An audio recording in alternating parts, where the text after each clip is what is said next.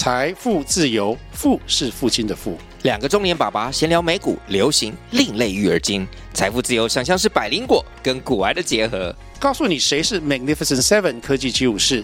你该买瘦瘦比双巨头吗？从马斯克到泰勒斯，从华尔街到好莱坞，我们都追得上。新的一年听新的 Podcast，让我们一起财富自由。富是父亲的富哦。我们当我们一出生的时候，其实我们就是会有固定的，无论因为现在现在多元成家嘛，嗯，所以一定会，但是至少会有两个人对，在我们的生命当中出现。是，那呃这样子关系的断裂，其实这会去影响到孩子第一个怎么看待这样的关系的转变，嗯，好，再来他其实会影响到他的心理发展，嗯嗯，好，甚至。呃，像我自己本身呃也是单亲家庭，嗯，对啊，那所以在这个呃成长的过程当中，也因为父母离异的这个关系，嗯，所以其实在呃情绪也好哦，甚至在这个呃生活上也好，嗯，都出现很大的转变，嗯，对啊，那所以也因着这样子，所以我们会开始提倡嗯、呃、合作是父母的重要性，嗯哼，当呃如果这个关系。他不是断裂的，嗯，而是孩子知道说他想要跟哪一方联系的时候，他都可以去联系，而且只是爸爸妈妈的啊、呃、夫妻关系改变了，但是亲子关系并没有改变。嗯哼，在这样子的脉络下面，孩子比较可以有好的身心发展。嗯，好，我所以我想呃，在依这样子的状态，呃，跟评估跟考量哦，家事商谈就出现了。嗯未来的外星孩子的地球母亲。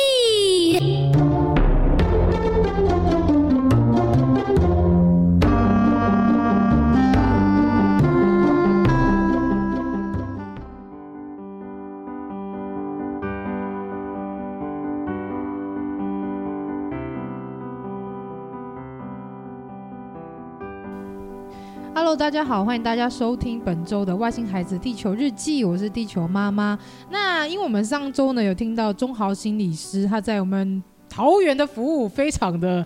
就是有非常多项目，甚至是他等于说有点像是一条龙的这样的服务来帮助很多人。那其实上周我们可能会听到有一个家事商谈，对，那家事商谈是什么呢？我们今天呢，我觉得非常也荣幸来邀请中豪心理师跟我们大家聊聊什么是家事商谈，以及家事商谈之前是为什么状况而去做这件事情，以及之后可能会再接续做哪一些项目之类的。那我们今天来邀请中豪心理师。Hello，各位听众，大家好，我们又见面了，耶、yeah, 太开心了。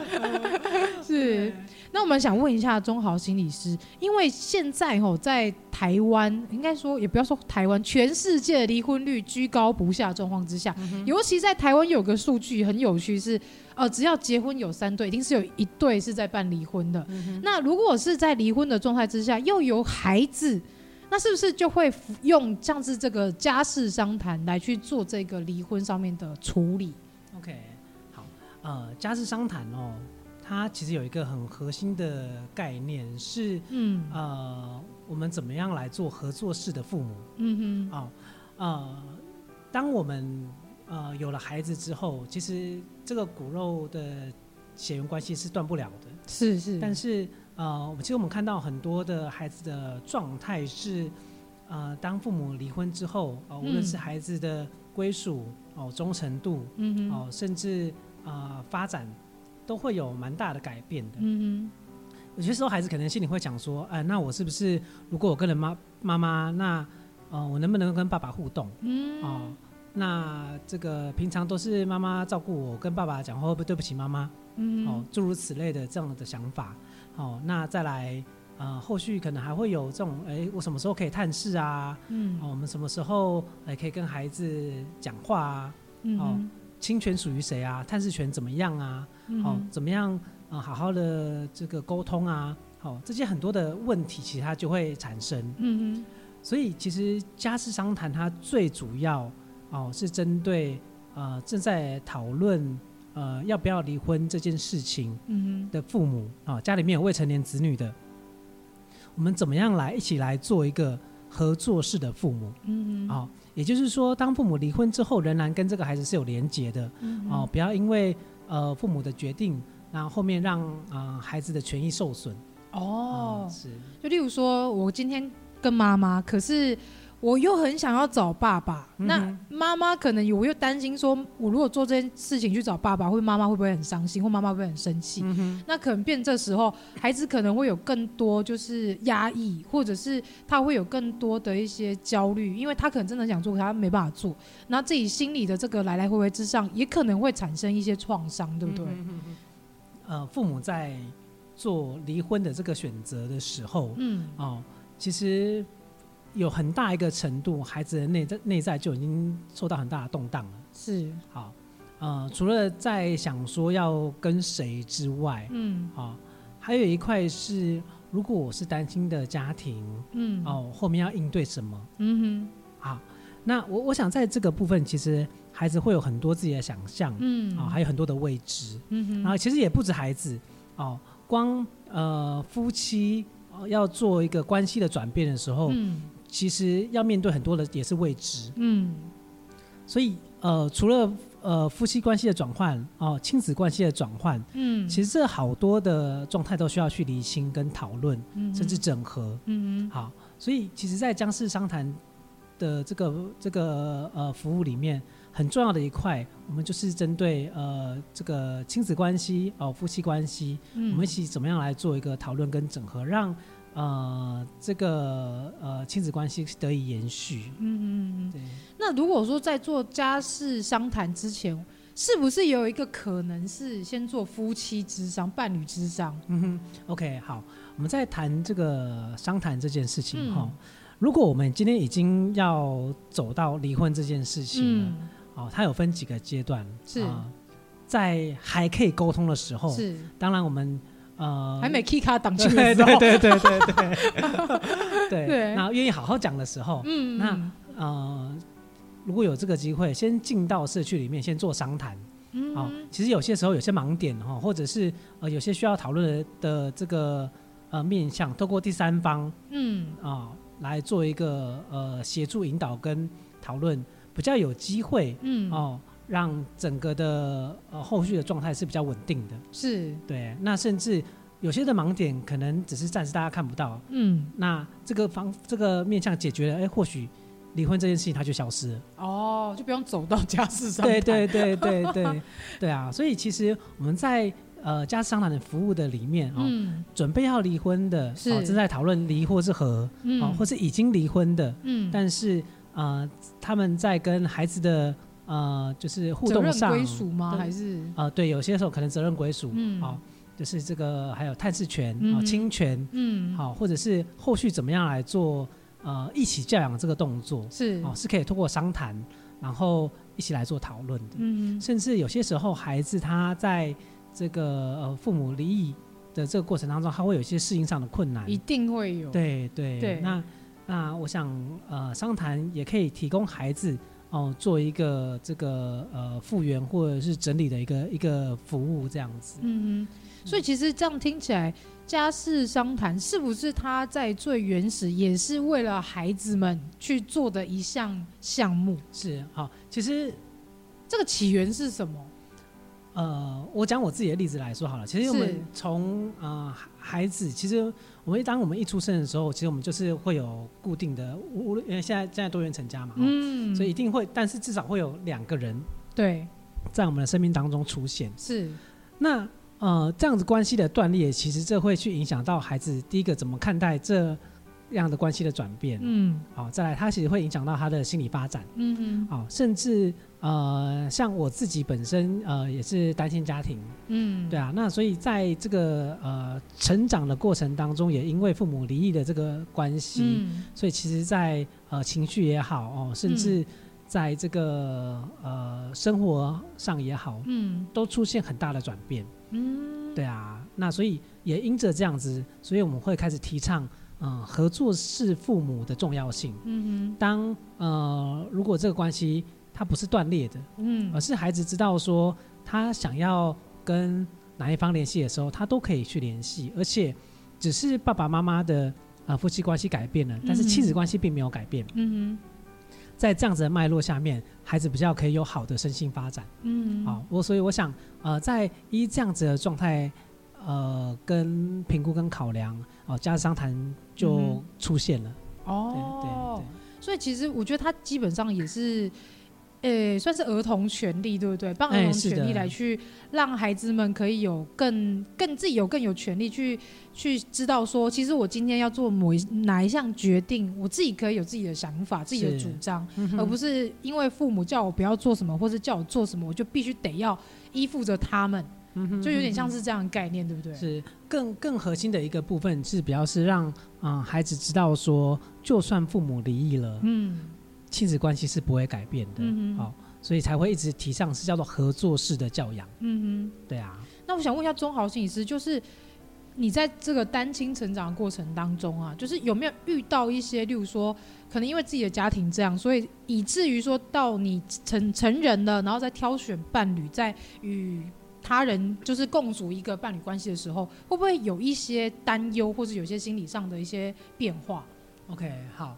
呃，我想最实际上遇到的问题就是，啊、呃，我想传统的华人思维里面，嗯、哦，家庭如果是单亲的，哦，多半会有一些迷思是，哦，这个小孩会不会、呃、以后也会这样？哎，对对对，或者是说，哦，那会不会这个，呃，你是担担心家庭？的孩子，那情感关系上面会不会有一些嗯、呃、比较絮乱，或是缺乏？对、嗯，然后在这个家庭里面，哦、呃，就是会不会呃跟一般家庭不太一样？哦，对，其实呃外界的迷思其实会有一些这样子观点，超多，超多，对对。但、嗯、我自己的成长的历程来说，当我要啊、呃、跟我太太结婚的时候，嗯，其实更多的是会担心别人怎么看我们的家庭。哦。怎么说啊？我举例来说好了哦，那是因为我跟我的父母都还有联系。嗯哼。但如果说今天，呃，就是我我随我随便举例，嗯啊、呃，可能呃有一方可能娶了别人或是改嫁了，嗯，对，那我在呃婚礼的现场。那要怎么样？很尴尬，对，超尴尬。你光是安排主桌这件事 就很尴尬了。对对，对，那就是有，就是这样的话，有没有需要？就是要不要见面啊？或者我要怎么样跟未来的岳父岳母说啊？嗯、怎么介绍、哦？对，那我我想这个过程当中的确会有啊蛮、呃、多的担忧的。那还好，上述的过程当中，在我的家庭里面是没有发生的，就我、嗯、我。父亲没有再娶，我母亲也没有改嫁，这样子。哦，对，所以主桌上还是就都都是各一个。蛮好的，但是有离比较远吧？这倒也没有，没有，是。对啊，对啊。嗯、但其实这样的状态其实相对的是比较理想的状态。嗯。但我相信，呃，有很多的家庭可能状态不是那么理想。对，尤其我觉得现在的家庭很多都是继亲家庭，可能是他现在呃离婚之后，然后他改嫁或者再娶。然后带着孩子再再去跟另外一个单亲的家庭再做结合，所以我觉得这这个部分其实，在现在的社会蛮常见的。是。对，要尤其是说在孩子他们如何去面对这些事情，例如说我妈妈在家，然后我跟着她再进入到另外一个家庭，那也许我有另外一个跟我没有血缘关系的的一些手足，我要怎么样去面对，跟怎么样去。去跟他们相处，那我觉得这应该也是孩子在心理上面会遇到的一些挑战。是。那相对的，对父母来说，我现在带着我这个孩子，然后进到另外一个家庭，然后他也要试着去适应这个家庭的环境，然后也要试着去跟一个没有血缘关系的手足来去做互动。那父母应该也会有一些挑战，是说我要怎么样去跟我的孩子们去说，呃，你要怎么样去做，或是怎么样去理解孩子的想法。对，那我想问一下，像中豪心理师在服务的过程当中，有没有一些案例可以分享给大家？对，okay, 呃，我我想是这样子的哈。嗯，刚刚讲到说就是寄亲家庭，嗯，这个过程当中，通常家长他会第一个担心的事情是，我怎么跟孩子讲会有一个新的人，对，啊，会有一个新的环境，有些时候可能不是一个新的人，可能好几个新的人进来，再来，呃，我们会不会有？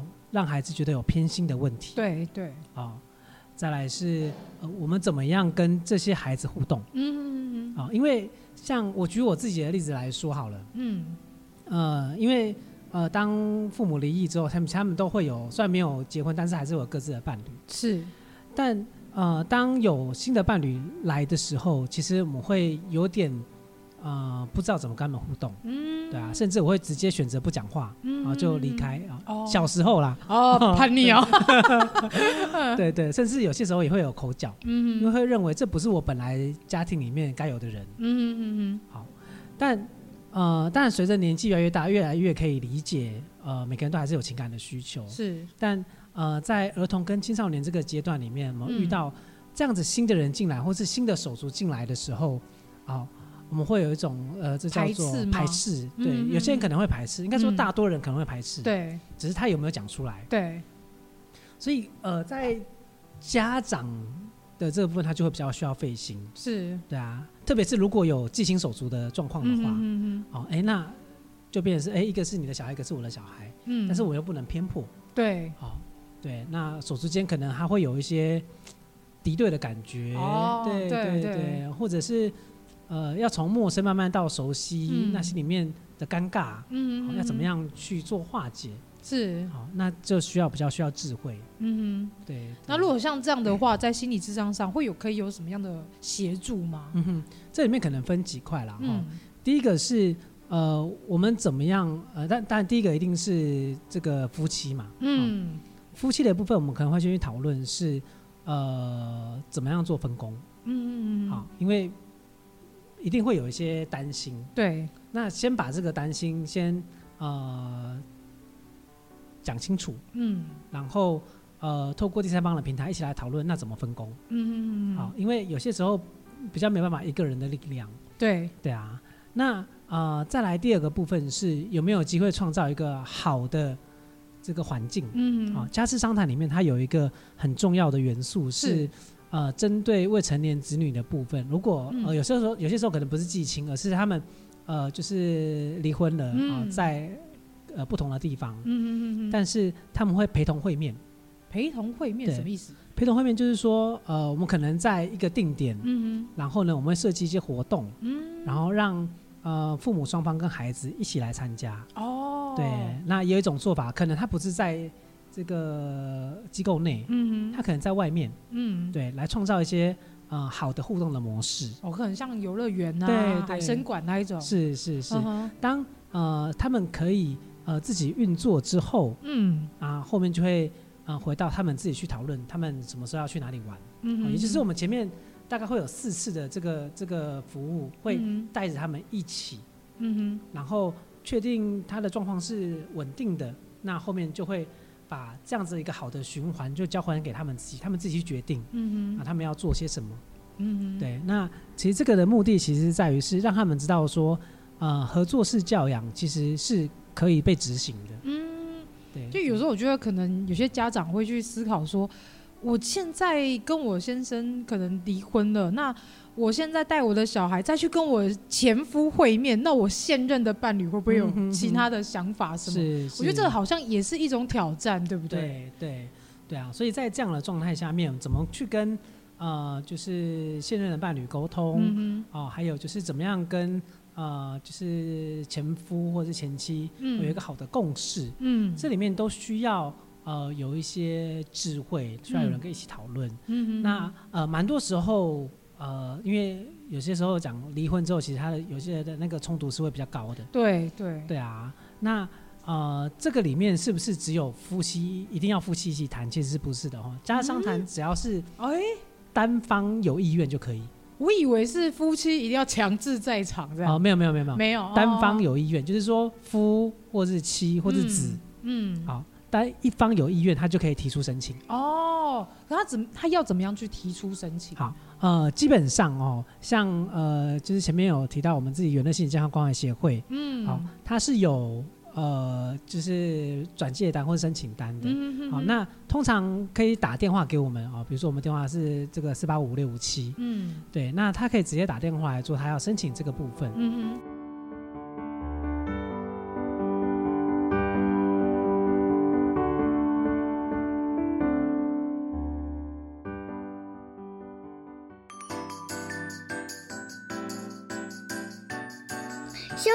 下，马上回来。Hello，喜欢我们外星孩子的地球日记节目的朋友，欢迎 Apple Podcasts Mr. Bus 给我们五星评价并留言给我们哦，并分享给所有的朋友们。如果从不同的平台收听到我们节目的朋友呢，也欢迎到 IG 私讯地球妈妈来跟地球妈妈聊天互动哦。更欢迎家有特殊儿童家长或是想认识不同特质的朋友呢，还是想跟地球妈妈一起用正能量爆棚的朋友，一起加入赖社群，搜寻地球妈妈战队就可以找到我们喽。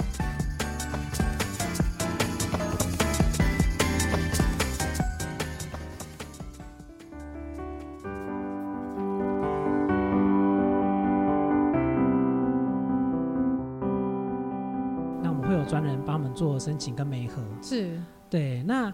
呃，就是只要单方有意愿，然后呃需要讨论的主题是跟这个呃婚姻有关的啊、嗯呃，或者是未成年子女教养有关的，嗯。啊、呃，或者是离婚适应有关的，嗯哼，那基本上我们就会派这个呃就是辅导员或者心理师或者社工师，针对他的需求，然后来提供服务，嗯。对对对，所以呃，他可以透过我们的网站的讯息，嗯啊传递，或者是直接打电话，嗯好，那呃或者是呃这个基本上都都有一些在地的家庭服务中心，嗯，他们也会帮忙做转介这样子。哦，了解。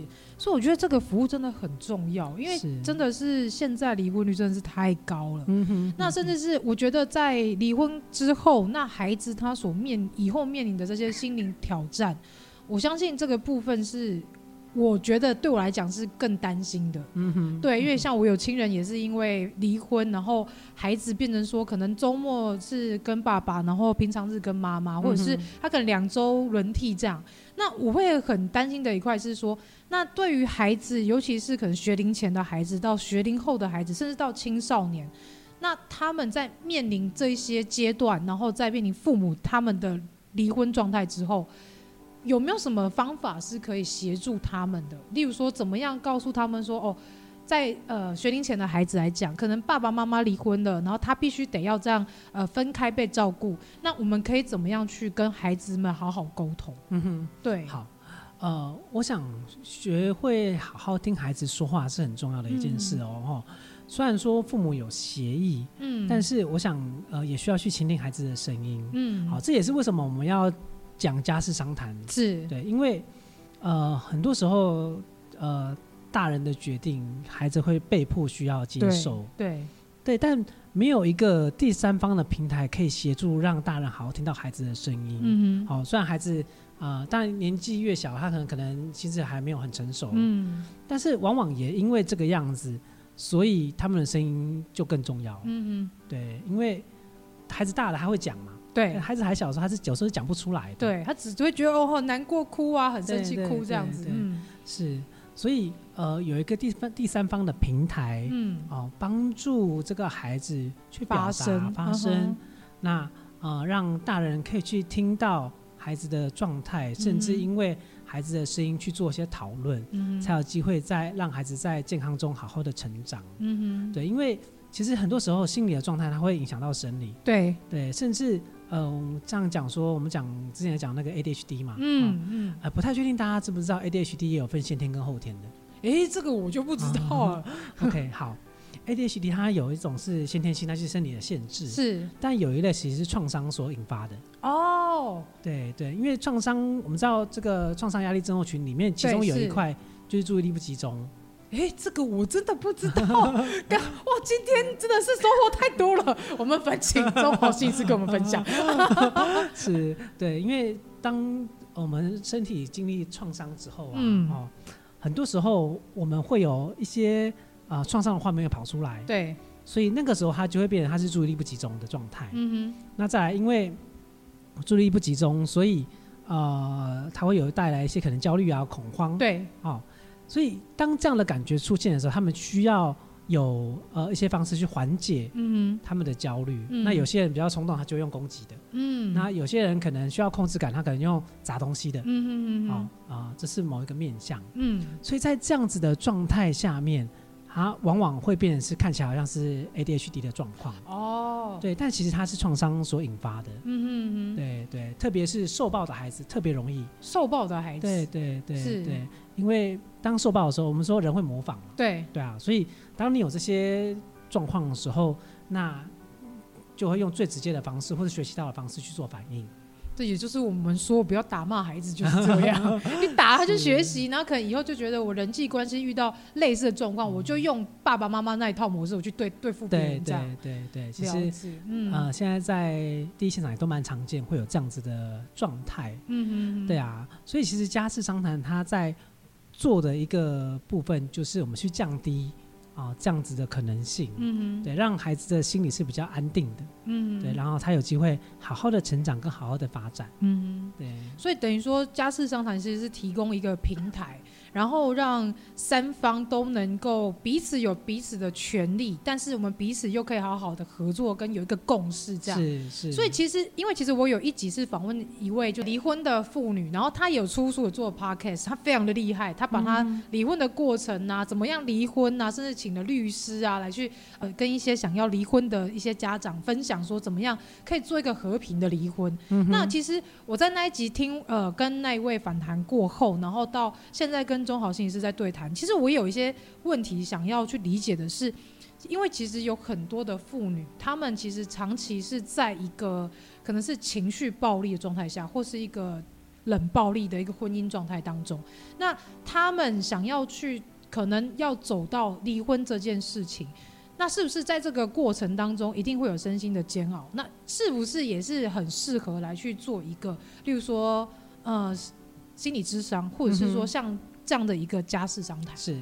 当如果呃已经进到有想离婚的念头的时候，单方哦，如果对单方对单方，哦、对，哦、其实啊、呃，他就可以使用家事商谈的资源，但前提是他有未成年子女啊。嗯、哦，对对对，前提是必须得要有未成年子女。对对对，嗯、那呃，我提到的是家事商谈的这个服务，它的最大的前提是要有未成年子女。嗯哼，对，因为在讲说合作式教养。嗯，但嗯、呃，回到的事情是，当长期受到精神暴力的这个状态的时候，其实。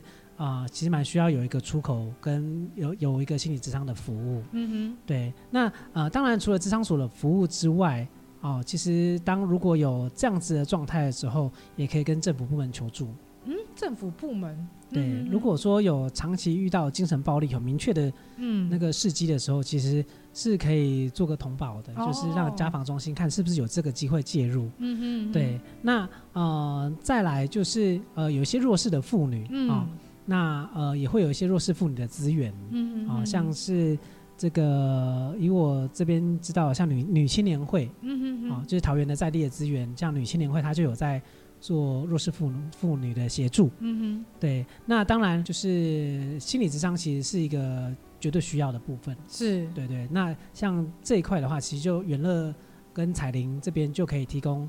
呃，比较聚焦的服务跟协助，嗯哼，对对，了解。因为其实大家如果知道，这特殊家庭面临的挑战真的很多，例如说可能孩子出生的状况，例如说可能家族的不理解，或者是呃夫妻双方可能在教养上面，或是在支持这个孩子上面，会有很多的一些磨合跟摩擦。那其实。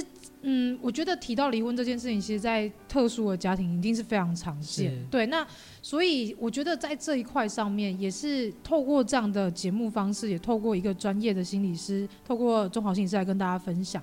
那我其实也想要去理解一下一个状态，是说，当我的孩子可能是一个特殊啊，然后可能我的先生或我的太太长期疏于去协助照顾这个孩子，那是不是？也有也有可能是透过家事商谈哦，家事商谈，家事商谈这个服务来去进行啊，这里面就要谈到一个关键哦，嗯、就是说在疏于照顾这件事情有没有影响到呃，就是夫妻间有要改变婚姻关系？嗯嗯，嗯对对，因为家事商呢它比较核心的还是在于他的婚姻关系关系可能要改变了，嗯哼对，所以呃，就是开支的适应也好。哦，要合要离也好，嗯，哦，针针对这样子的状态去做讨论，嗯哼，对。但如果是因为啊、呃，就是照护的议题，嗯，然后呃想要做讨论的话，嗯嗯、哦，那他可能比较会需要做的是亲子或者是伴侣会谈，哦，对对，这个差别在哪里？差别在于他有没有要离婚。哦，对对对，如果只是有那个想法，但是还没有沟通，哦、有有，有那个想法，其实就可以开始啊、呃、使用这样子的呃服务。嗯嗯嗯，对对对，因为其实即将就是要做一个沟通，所以我们其实还是最终还是要做到一个，就是在在呃离婚前做的预防。嗯哼，预防，对预、嗯、防就是说呃，当如果有机会可以好好沟通的话，嗯、我们就会做沟通。嗯哼，对，但真的。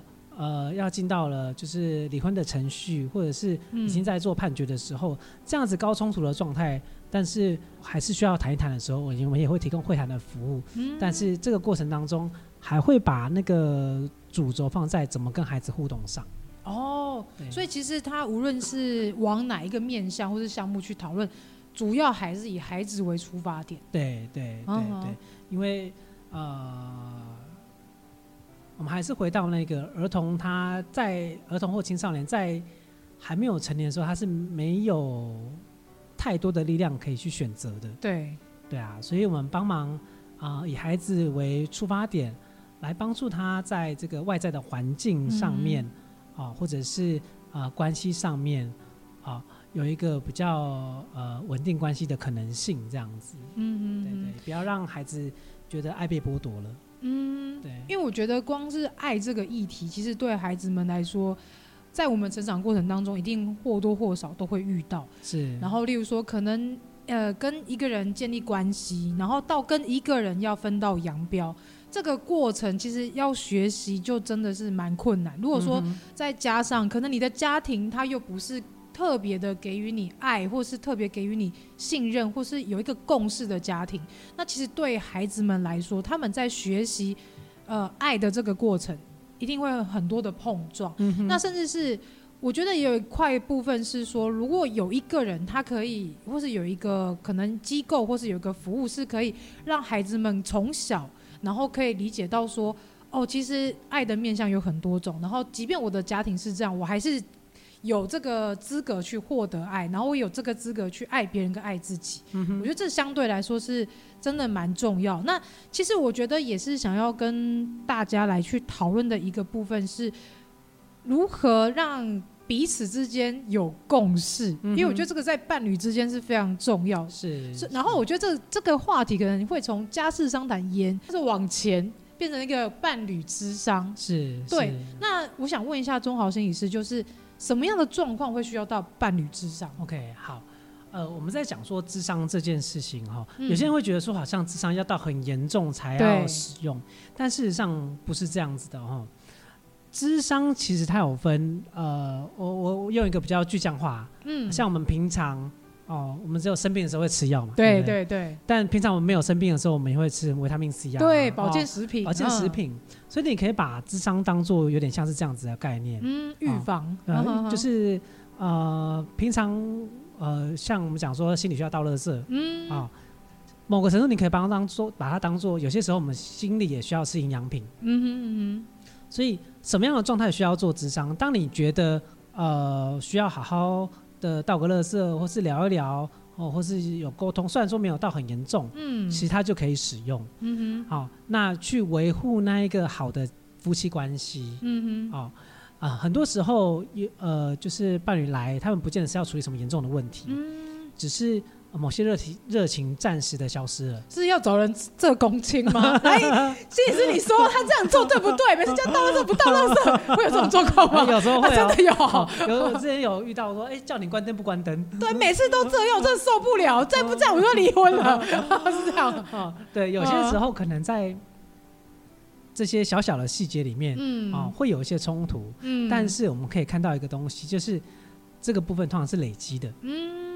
对，好，很多小的东西累积久了，它就变大的，嗯，对，就变成说我什么都看不惯，对，对啊，所以我们在讲说保健食品的概念，其实就是要从这些小小的累积，就平常就要去沟通，嗯哼，只是呃有一个第三第三方的平台是可以帮助我们啊，可以好好的沟通，并且看到一些正向的东西，嗯嗯，好，这个是啊保健食品的概念，嗯，对啊，那呃就到了就是生病可能要吃药的概念的时候，那可能稍微严重一点点，嗯。但是在那个过程当中，其实就是看到一些我们看不到的盲点，嗯，或者是呃，透过啊、呃、心理的觉察跟判断来看见彼此要怎么样去做调整，嗯嗯嗯，因为在讲到商谈之前，其实因为商谈讲是已经要离婚了嘛，哦对。对，但前面的智商就是还没有想离婚，对。但是想要关系更好，对。对，那这个部分就会变成是要让关系更好为前提去做讨论跟调整。嗯所以，智商这件事情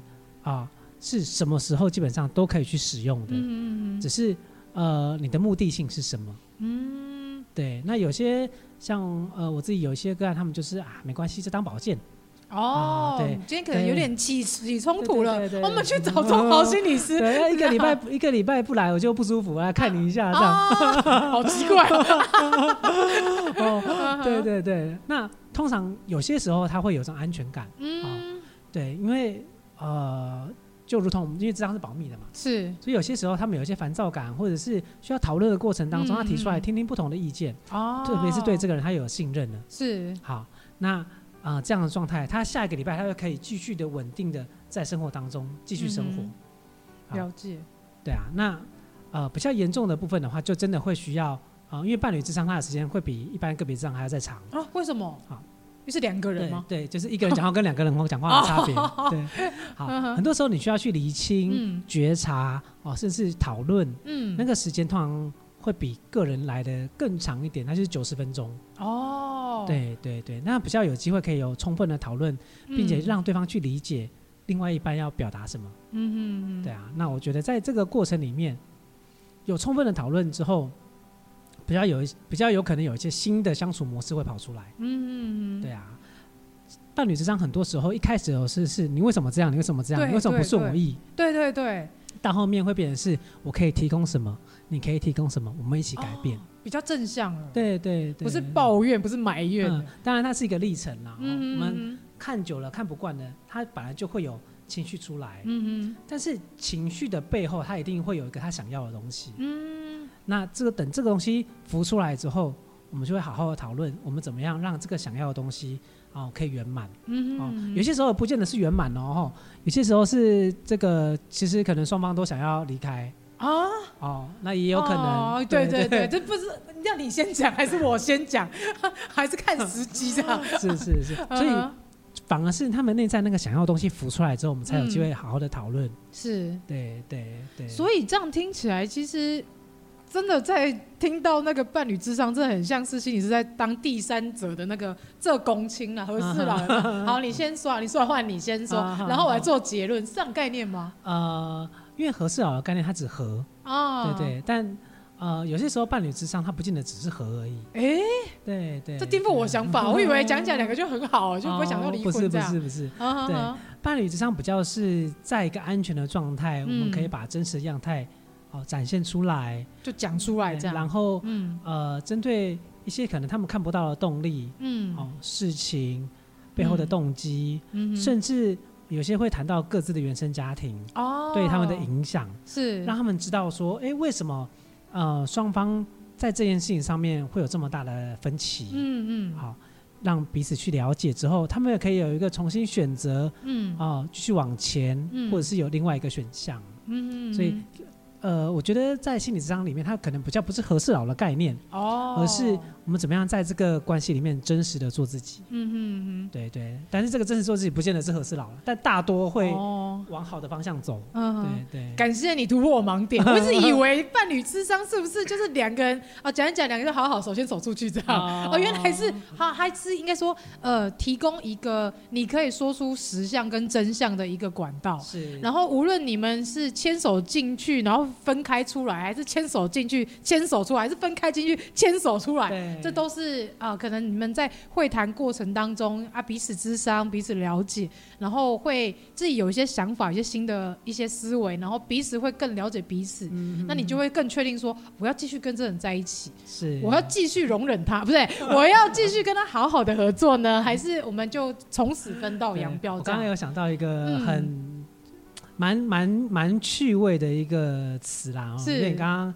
有说到说牵手进去，或者是怎么样进去。对对，我就想说，嗯，这个我们可以叫做牵手观音。哎，你们真的是对？为什么呢？是这个牵手呢，是看手的意思。嗯，牵手。对，但是观音呢，观其实是眼睛。嗯，对，音其实是耳朵。对对对，所以其实是我们在看到呃，在这个家庭里面，伴侣之间真实的状态，或是他想要表达的状态，跟好好听对方说。嗯嗯嗯。啊，那在这样子一个状态当中。哦，比较有机会重新嗯、呃、认识他们想要讨论议题的一个核心的概念。嗯嗯嗯，对啊，所以我刚才说，嗯，牵手观音其实这个词不错，很棒哎，用起来。是是了解。那其实我觉得在谈到伴侣关系，其实有很多的面向，因为我觉得一个好的伴侣关系，然后在一个家庭当中，孩子们他们会学习到的是更更友善的，甚至是他们可能会更有爱，富有一些。嗯，同理，或是更愿意接纳，然后也许说更有安全感之类的。那其实我相信，在华人社会里面，尤其是我们老一辈，他们更多的思维会是在于说：“哎呀，干嘛离婚？那、你们这样小孩很可怜，你们就好好在一起就好了。”那所以像这样一个状态之下，是不是会变成以中豪心理师刚刚我们上述所说的这样？是我们先去做一个伴侣咨商。然后先去确认说彼此的真正的想法是什么。那如果发现真的好像没有那么合适的时候，我们再进到家事商谈。我觉得它比较是一个进程哈。嗯、这个进程是因为呃，你要愿意两个人一起咨商，他需要有共识。太难了。我跟听我朋友讲说，他只是跟他先生呃在教育上面有些摩擦，然后光是要。找他先生一起去做伴侣之上这件事情，就耗费两三个月。是，是因为对方会觉得我又没问题，干、嗯、嘛一定要去到那个场？或者是有些时候他会觉得是对方的问题。对，然后说什么？那、啊、一定是你想太多，干嘛去到那种地方？嗯、我们好好讲不就好？他说也是你就是不讲嘛，所以我们才去到那里嘛。是是，所以他的进程比较会是，当有一方发现到可能需要改变的时候，嗯哼，那呃，他可以先做个别的讨论，嗯，哦，咨商商谈都可以。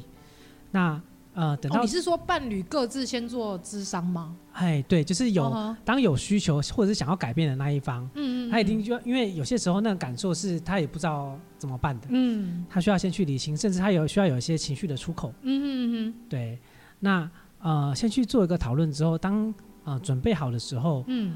再邀请伴侣，那可能中间还需要有一些的磨合，因为当对方不愿意的时候，心里心里会挫折的。嗯，对，一定会，一定会。当这个挫折的时候，再持续的去跟呃，就是第三方平台做讨论。嗯嗯嗯。对，那个时候其实会有个支持的力量。嗯嗯。对，那直到伴侣愿意进来的时候，嗯，好，那就是伴侣会谈智商真正的开始。嗯哼。对，所以这样的概念是说，我假如说我今天的心理状态是我真的觉得很郁闷，然后觉得我跟伴侣之间有太多摩擦、价值观的不同等等，那我可能就是自己先去做智商，先去理解说为什么我有这些情绪啊，那情绪背后的问题跟原因是什么？可能例如说源自于我我生长在一个没有爱的原生家庭，嗯、那那可能我在理解这个过程之后，可能在接下来要做伴侣咨商之前，也许我可以透过我的智商师告诉我。怎么样可以引导我的伴侣一起来做这个智商？是这样的概念吗？这里面哈，就是心理师可能会去跟你讨论的事情是：第一个，他做了哪些事情让你有什么情绪？嗯，那这个情绪它是怎么发酵、怎么产生的？嗯，那而后续这件事情的发生，是不是因为呃，我是随便举例啊，哈、嗯，是呃，是不是因为我们的没有作为而让它持续的发酵。嗯。好，那如果说这个过程当中，我们可以有一点点的不一样，嗯、我们可以做什么事情，而让它带到生活当中去做调整？哎、嗯，有些时候或许这样的状态就变好了。嗯。对，那呃这样的过程当中，它是啊维持现状的。嗯。那呃我们后面可能心理师就跟他讨论说，哎，那如果这个可能需要伴侣一起来，嗯，那我们怎么跟伴侣来做讨论跟邀请？嗯哼嗯哼。对，光是这点就很难呢，怎么邀请？是啊，对啊，真的还是回归到刚刚说，你要必须得要先先去理解你为什么会发生这样的情绪，然后你为什么会有这样的状态，然后当你跟你的咨商师去聊过，去理解到你自己自身状态之后，你才有办法再去思考，说我下一步该怎么做。是是，对，然后甚至是可能很难的去提出这个邀请。但是我觉得，可能在你提出邀请之前，已经是彼此有共识，是我们真的很希望说，为了这个家更好，为了彼此更好，然后而去做这样的一个决定，而不是说我们做这个伴侣智商就是为了要离婚。是，对，很多时候。呃，民众对于伴侣智商，他有些时候会有些错误的期待，很多。对，就是我进去的时候就要好，哎，怎么进去没有好？对，反正怎么后来怎么两个说要离婚这样？是，所以那个时候可能啊、呃，就是来使用智商的人，他如果在一开始的时候对于伴侣智商是误解的，嗯，那他通常啊、呃、感受就会不太好。嗯嗯嗯，对，伴侣智商。最核心的部分其实是，如同我刚刚讲的，看到真实的自己，嗯，以及怎么为这段关系一起努力，嗯，对啊，那所以这个关系里面可能是某不会是某一方要改变，而是一起都要去做调整，嗯，对啊，所以比较不会是进去一次之后就马上好，哦，所以他可能不是智商一次就结束，而是可能一段时间这样，呃，对，那这还要看他要讨论的议题是什么。那如果说像家事分工这一块，平常的价值观磨合呢？这个也要看伴侣的特质，有些可能要讨论一下比较理性，然后就好，那就来做。对，那有些可能啊状态可能会觉得说是彼此的问题，啊，那可能要处理的就不是。家事分工这件事情，嗯，好，而是比较深入的是他们的人格特质、沟通形态、嗯、原生家庭议题，嗯嗯，那好多、哦，对对，所以才需要做心理智商比较深的去探做探讨。哦，那如果我好奇问，如果有些是真的是在性方面不合呢？嗯哼，那也会使用到像这样的一个一个智商吗？呃，基本上就要看、吗？我很好奇，呃、也有，真的也有，也有，对，因为。其实呃，伴侣间性这件事情也是很重要的。嗯、对，是，对啊，所以呃，在这一块其实蛮多人会去来讨论。是很多，呃，应该说有一定的比例，一定有有一定的比例。对，因为一性其实来，诶，以华人来说，性是很难开口的。是，然后再加上女生可能自己本身有根深蒂固那一种，我一定要呃，非常的要不能太开放，要保守，彼此之间一定。会有自己的性需求，可是我们要如何达到共识这件事情，尤其是在于，比如说产后妇女，是。她可能真的很累，没有那个身体还没调试好，嗯、但是毕竟先生还是会有自己的需求嘛，那这个时候一定很常会吵架，是，是。所以这会有可能是这个主因来去找智商吗？呃、也有，嗯，对啊。呃，因为像我们自己智商所有产后妈妈的免费的智商的方案哦，好棒哦！对对，嗯、那因为现在现在桃园卫生局都有在推动了，嗯、那我们刚好是有在配合。嗯哼，那啊、呃，其中有一小块的内容就包含这个，因为嗯呃，其实男生跟女生因为生理构造的差异是，对啊，所以对于性的需求啊、呃、会有一些不一样。对，对啊。其实这个过程当中，当如果我们讲说心理其实会影响生理，嗯，对。对，当彼此心里有一些疙瘩的时候，嗯，那个呃房事这个部分啊啊、嗯呃，一定都会受到一些影响，嗯哼，对啊，所以怎么样拉近心的距离啊、嗯。呃，其实在智商里面也是很重要的一件事情。哇，我突然觉得好像找到一一道曙光，因为这真的是很多就是妈妈会遇到问题，是。对，因为其实对爸爸来说，他可能没有感受到那么多，例如说女生在怀孕过程。会有一些生理上的变化，是。然后你这些生理上变化一定会影响到心理，是。对，然后可能在爸爸身上，他可能只有感受到我我老婆怀孕，然后到我老婆生完小孩，然后他怎么一开始愿意给碰，然后到后面不给碰啊？是怎样？嗯、是我的问题吗？还是他怎么了？当当然，因为生产后、嗯、我们的身体的神经传导物质也会改变，嗯，所以其实蛮多产后的呃妈妈对于、嗯、呃性这一块。他就会大幅的降低，真的，对对对，但有些时候男生可能不不太能够理解，嗯嗯嗯，对啊，所以这也是为什么有些时候需要去做智商，嗯嗯，哦，那个智商是呃，首先优先是让彼此去了解，嗯，啊、哦，这个状态，嗯哼，因为这个状态不去处理的时候，很多时候有有些男生可能就压着，嗯，对，就不讲，可是那个过程当中其实关系就损害了。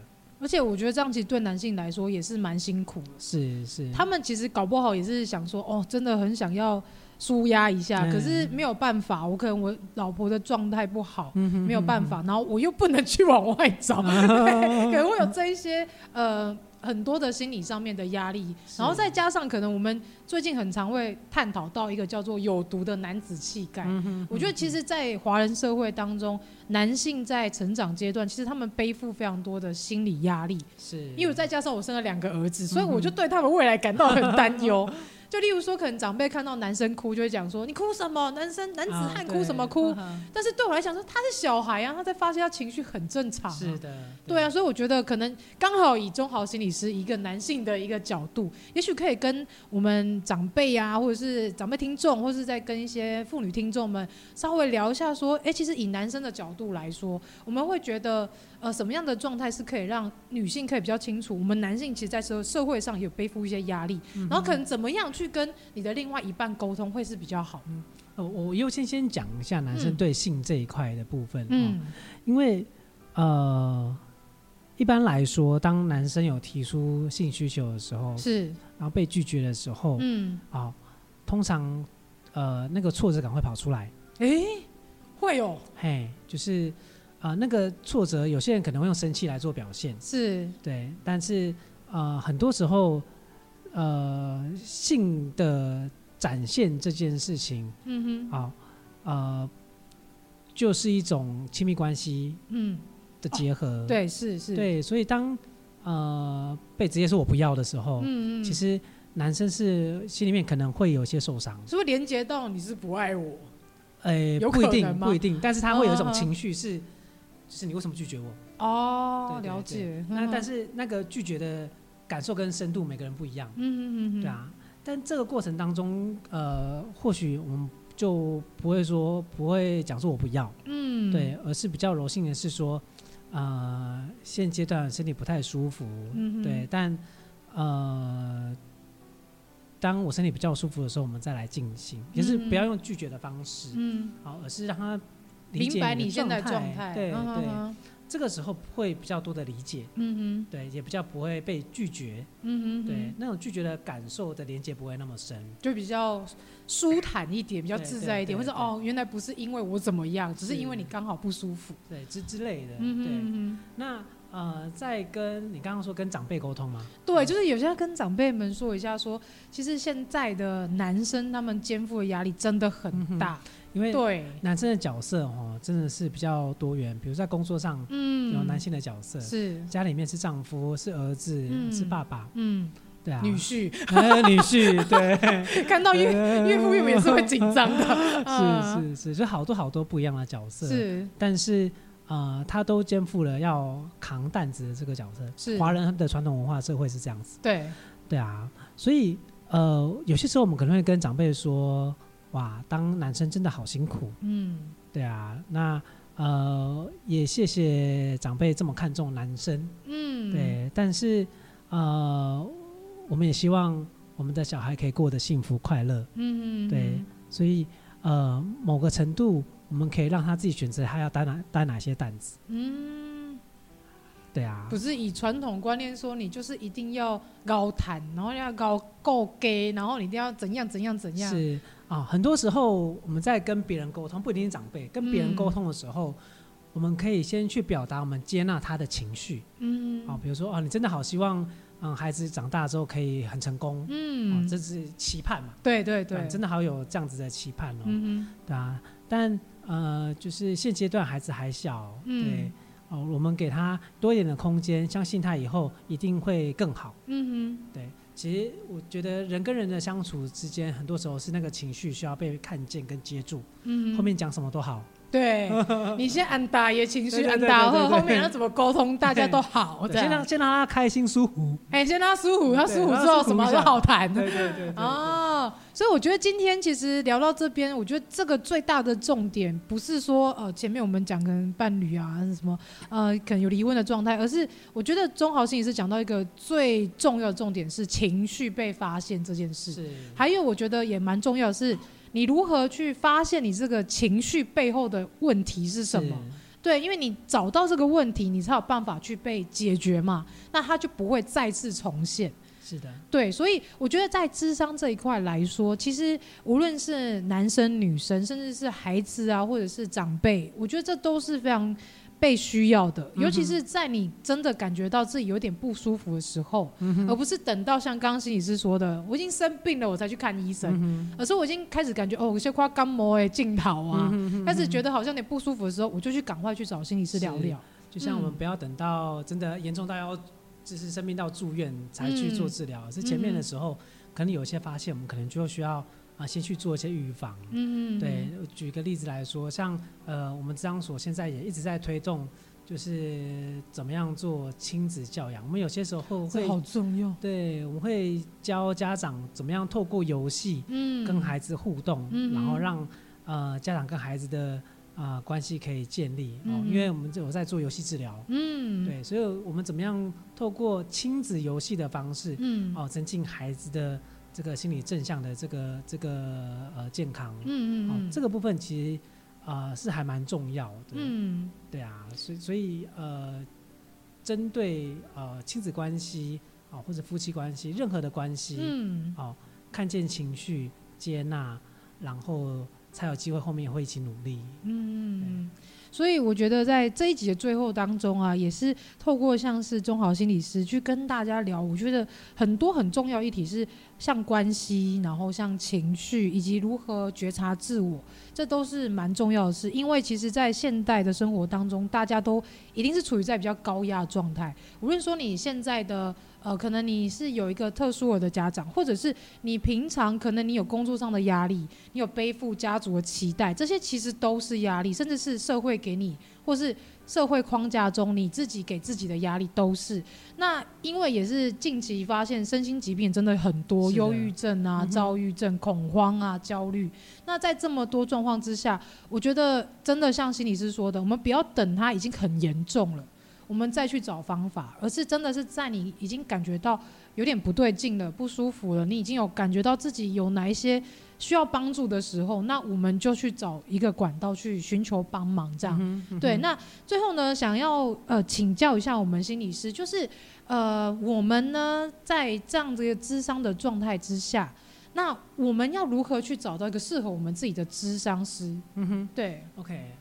首先，呃，我们需要先去了解一件事情哈。嗯、我举呃我们这个彩铃心理咨商所为例，嗯，每个咨商所它的网站上面，嗯，哦，一定会有心理师的专长，嗯，我们可能优先需要先思考一件事情，是我们要需要提供啊、呃，我们想要找什么样的服务的咨商师，嗯，好，我们可以先去看他的专长领域，嗯，好，那在第二个，呃，我们可以去思考的事情是。呃，我们有没有一些性别的限制？嗯，性别限制，嗯、有些有些女性的个案，她不想要找男性的心理师。哦，对，有些男性的心的个案，他不想要找女性的心理师，嗯嗯嗯，因为谈，因为可能谈的内容会呃面向不同，面向不同。哦，对，那所以我们可能也需要去思考说，这个议题我们要找的性别的心理师是什么？嗯嗯，对。第三个，呃，我们可能也可以去呃了解一下哈，第一个是。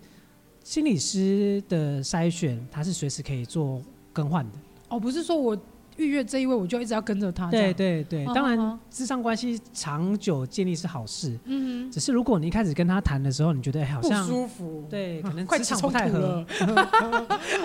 是。对，磁场不太合的时候，嗯，你就可以啊做一个更换。因为通常在做咨商的时候，一开始我们会先做一个初谈呐，初谈，了解你的需求。嗯。好，那如果你真的不知道。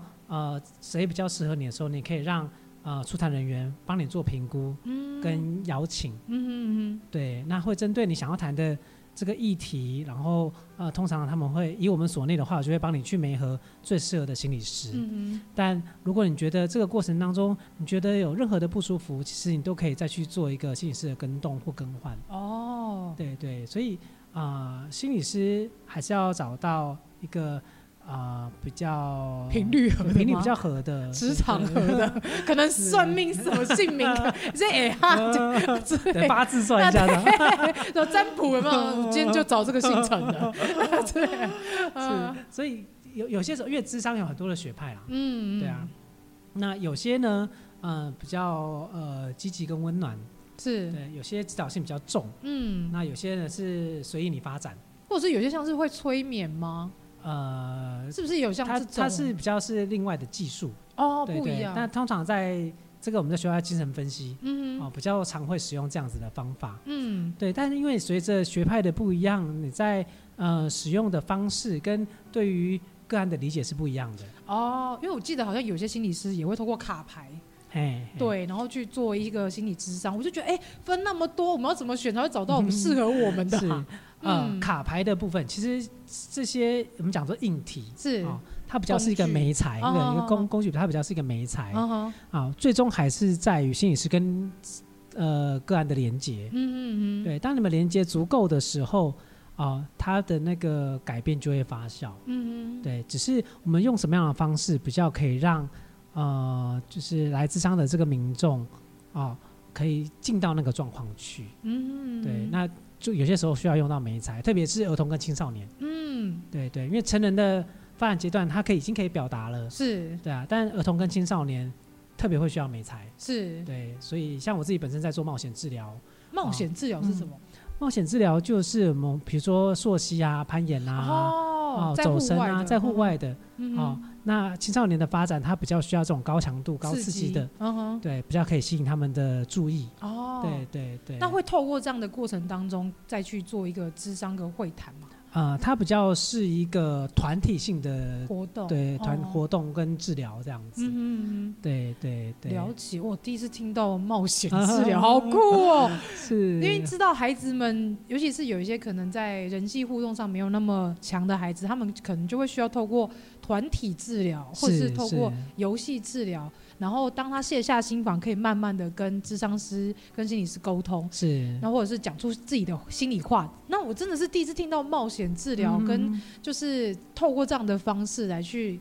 理解这样的个案，或者是说可以获得更多的一些了解。这样，嗯、哼哼哼对。那那最后心理师有没有什么要广告还是要宣传的？啊，广告的话 哈，好是那呃，我想比较还是分享我们咨商所的一些资源，啦，哈。嗯呃，像因为我们一直都有配合政府推动这个年轻族群的服务，是对啊。那呃，另外像之前讲到的早疗的服务，其实我们都是持续在推动的。嗯。那另外有还有一些方案，我想说也跟大家来做个说明。是哦，像刚刚讲这个产后妈妈的这个方案，如果说呃在产后六个月内，基本上。哦，也都可以到我们所内来哦，就是使用这个免费的资源。嗯，另外，我们跟国军也有合作。国军对军人哦，哦，军人的部分的话，也可以使用就是免费的职场资源。嗯，但他不过他就需要从军中做转介。哎，对对对。他如果说我是职业军人，可是我心里不舒服，但是我还是得要透过就是。就是辅他们的辅导系统里面，他们不会，他们会帮忙转介，可他们不会问太多。哦。对，因为大部分军人都会担心说，哦，我使用这个会不会留记录这样。对，或者被我上司知道，我是不是就完蛋了？对。是，对。那因为我们所还是以这个心理健康推动为主，所以不定期我们都会尽力的去写政府的方案。嗯。对啊，所以呃，我们其实如果说有关注心理健康的这个。啊、呃，听众的话也都很欢迎加入我们的、嗯、呃脸书也好，嗯，哦、呃，这个官方账号也好，嗯嗯、呃，甚至可以打啊彩铃杨梅亲子交流园地，嗯我们有一个大的社群，哦，对，我们的第一线的一些呃团体啊、活动啊，或者是免费的服务都会放在上面，嗯、哦，对对对，那。呃，想要多做一些些了解的话，其实也可以就是拨我们的电话，嗯，对，四八五五六五七，嗯，对，那分机其实就拨一零，嗯，啊，基本上我们就会有专人提供服务跟咨询这样子，嗯因为其实我们今天呢、啊，就是啊访问到心理师，然后在访问之前，我们有去参观过彩铃智商所的空间。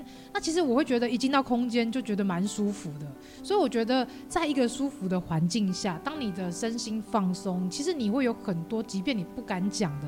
你也会比较有机会去说出来。所以在一个这么舒服的空间，然后像你看我们刚刚那个心理师讲话又这样子很舒服，我相信 你即便有再多的那个不不想说，你也会噼里啪啦讲出来，就像我刚刚这样。对，所以我们今天非常谢谢中好心理师，然后接受我们这样两集的联访，真的是太累他了。不会不会，谢谢。那也非常就是感谢心理师就愿意在桃园这样生根，甚至是一直在推广有关于心理健康这一块。那也希望说大家能够在听到这两集之后，你能够更有意识的知道我在什么时候必须得要接受这样的资源，然后懂得寻求帮助很重要，不要把自己锁死在一个自己的小世界当中，然后也许之后慢慢的发生一些更不好的事情，那也不是大家乐见。对，那今天非常感谢中豪心理师，谢谢谢谢。好，那我们最后再就是大家如果真的非常对呃，例如说刚才您的智商所，或者是像是呃协会的一些好奇或者有疑问的话，那我们地球妈妈会把这些文字资讯再把它放在资讯栏，那提供给大家做参考喽。那我们下周外星孩子地球日记再见喽，大家拜拜。好，拜拜喽。